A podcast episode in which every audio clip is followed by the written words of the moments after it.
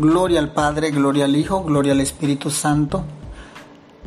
Saludos mis amados hermanos, les habla su hermano en Cristo, salmista Cruz Tenepe. Reciban un abrazo sincero y la bendición del Padre, del Hijo y el Espíritu Santo. Hoy quiero compartir una palabra, mis amados hermanos, que he titulado La bendición de Dios nunca falla. Está basada en el libro de Ruth. Vamos a comenzar leyendo primeramente en el capítulo 1, en los versículos 8 al 10 y posteriormente vamos a ir revisando otros versículos del el libro de Ruth. Primero, acompáñenme en oración, amados hermanos, para discernir esta palabra. Padre nuestro que estás en los cielos, santificado sea tu nombre, venga a nosotros tu reino. Señor, te doy gracias en esta hora, en este momento, Señor, por permitirme llegar a tu presencia, Señor, para decir esta palabra tuya, Señor, que has puesto hoy en mis labios, que has puesto en mi boca, Señor. Te pido la bendición, Señor, y te pido que bendigas, Padre, a quien vaya a escuchar hoy, mañana y en algún momento, Señor, que escuche esta palabra sea una palabra de edificación, sea una palabra de reconcilio, sea una palabra de restauración, sea una palabra de empeño, sea una palabra de gracia, de gusto y de amor para ti, Padre amado. Bendice a las personas, Señor, que han de escuchar esta palabra y las personas que van a reenviarla, que la van a compartir, Señor, bendícela grandemente en el nombre poderoso de nuestro Señor Jesucristo. Amén, amén. Gloria a Dios. Tribulada, cansada, con las manos vacías y con los años avanzados sobre su vida, Noemí decide salir de Moab, tierra donde vivió por aproximadamente 10 años junto a su esposo y sus dos hijos, los cuales todos murieron en aquella tierra extranjera.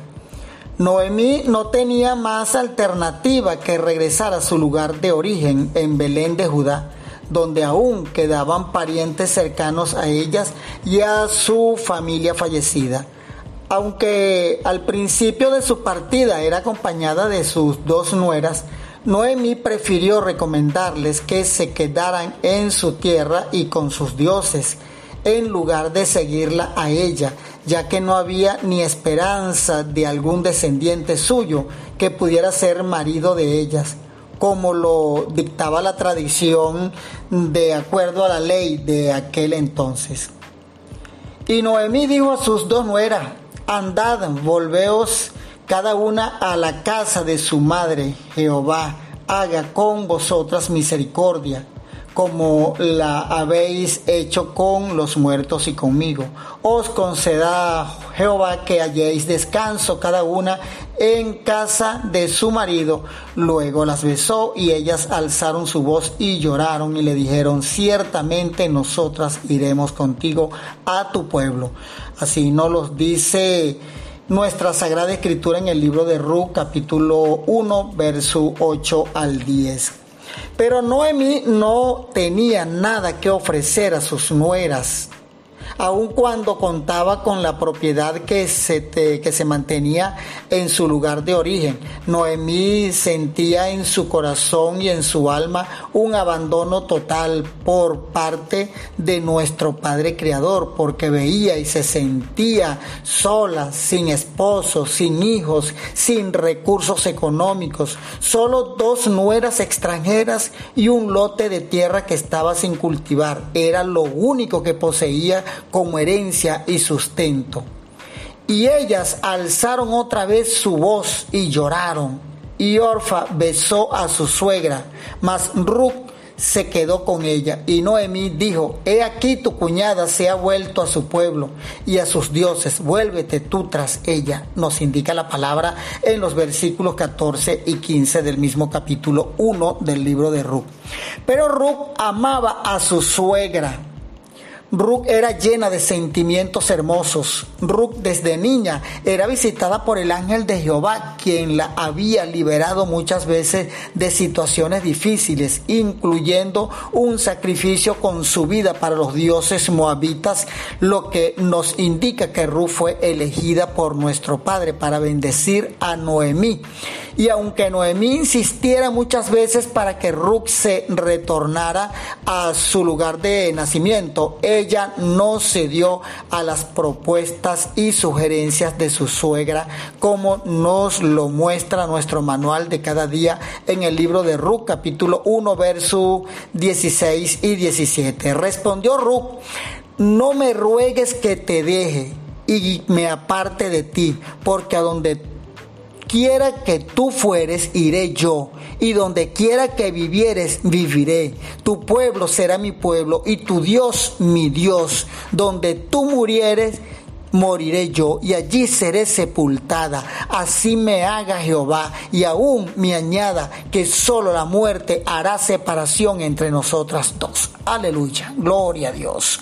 Ruth, una mujer decidida y llena de convicciones, llena de fe y dispuesta a cambiar todo tipo de escenario hace con estas palabras afirmativas y llenas de fe y confianza este pacto de lealtad y de fidelidad que solo no solo es con su suegra Noemi, sino que también hace pacto de fidelidad ante los ojos de Dios que posteriormente la usaría para bendecir en grande a su suegra.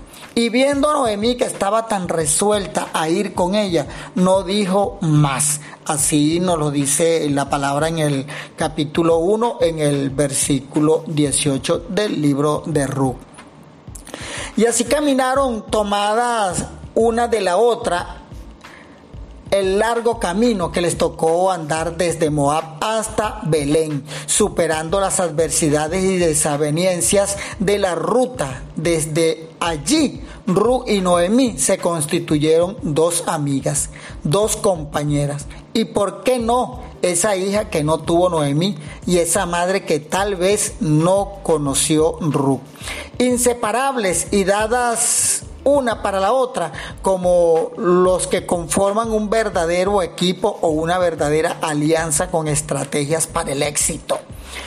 Y sucede en la mayoría de las veces, mis amados hermanos, mis queridos amigos, cuando alguien o nosotros mismos nos ausentamos por cierto tiempo de algún lugar por cualquiera que sea la razón, el día que toca volver, el día que toca regresar, ese día es de alegría para algunos, para otros es extraño, para otros sorpresas y en fin, para cada cual tiene una tipología de opinión. Así pasó con el retorno de Noemí a su tierra en Belén de Judá. Muchos se sorprendieron de su llegada y muchos de ellos se extrañaban de la Noemí que conocían porque según sus propias palabras ya no era la Noemí alegre, entusiasmada, ya no era la Noemí joven y llena de sueños, ahora era una Noemí amargada, sin esposo, sin hijos, sin juventud, sin dinero, con solamente una tierra como propiedad que se encontraba en pleno abandono y una nuera extranjera